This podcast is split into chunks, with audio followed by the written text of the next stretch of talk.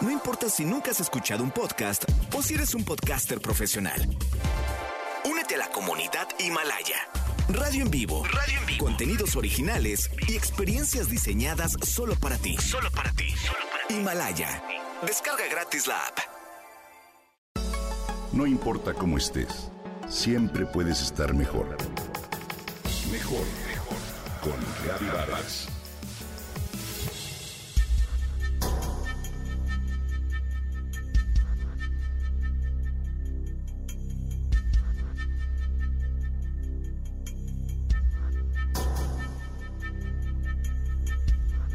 En todos los medios disponibles se ha señalado hasta el cansancio los graves daños que fumar produce.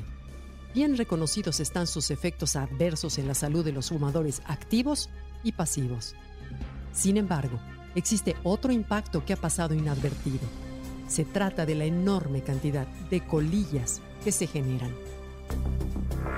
Según estimaciones mundiales, cada año se desechan entre 5 y 6 billones de colillas las cuales son el residuo más frecuentemente encontrado en las playas. En México el panorama no es muy diferente.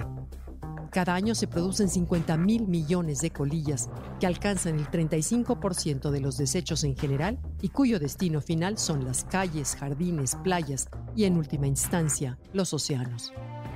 Además de estas impresionantes cifras, otros de los grandes problemas con las colillas es que al servir como filtro en los cigarros, acumulan un elevado número de compuestos tóxicos, incluidos metales pesados y sustancias cancerígenas. Asimismo, están hechas en un 80% de acetato de celulosa, un polímero plástico no biodegradable y difícil de reciclar. Obviamente, el remedio ideal para estos problemas es que todos dejaran de fumar. Sin embargo, dados los efectos adictivos de esta actividad, plantear esta medida resulta ingenuo. Por ese motivo, en varios países, gracias al ingenio de algunos emprendedores, se ha desarrollado diversas iniciativas para solucionar este problema. Aquí te platico de algunas de ellas. En Estados Unidos, la empresa TerraCycle ha creado una tecnología para convertir las colillas en materia prima para nuevos productos mediante un sistema de tres componentes. La ceniza y el tabaco residual pasan por un proceso de compostaje para transformarse en abono. El papel que rodea al filtro, al ser un material celulósico de gran calidad, se separa y usa para obtener papel o cartón reciclados y el filtro, de origen plástico, se lava, se funde, se prensa y se utiliza como nuevo plástico para producir, entre otros artículos, ceniceros para espacios públicos donde se recolectan más colillas. La diseñadora chilena Alejandra Guerrero ha impulsado el proyecto Mantis, que busca reformar las fibras de las colillas en prendas de vestir. Para ello, las recolecta, purifica, tiñe e incorpora a una base de lana cruda para después hilarlas artesanalmente. Por su parte, en la Universidad Nacional de Seúl, Corea, varios investigadores han inventado un supercondensador que usa el carbono de las colillas como combustible para generar energía de forma más veloz que otro tipo de baterías.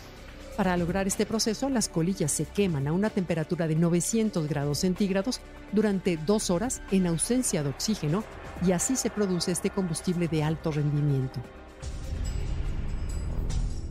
Y en nuestro país no nos hemos quedado atrás. Hace poco fue creada la empresa EcoFilter con la finalidad de aprovechar las colillas a través de un proceso biotecnológico que consiste en descomponerlas y descontaminarlas por acción de un hongo capaz de degradar la celulosa para un sinfín de productos. Todos estos ejemplos demuestran que es posible encontrar soluciones novedosas y eficaces a la contaminación ambiental. Respaldemos entonces el crecimiento de estas iniciativas. Y si eres fumador, por favor recuerda no tirar tus colillas en cualquier parte. Mejor apoya su reciclaje.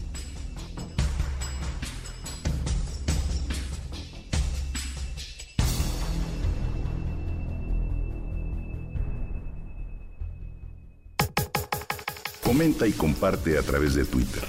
Gaby-Vargas. No importa cómo estés, siempre puedes estar mejor. Mejor, mejor. Con Gaby Vargas.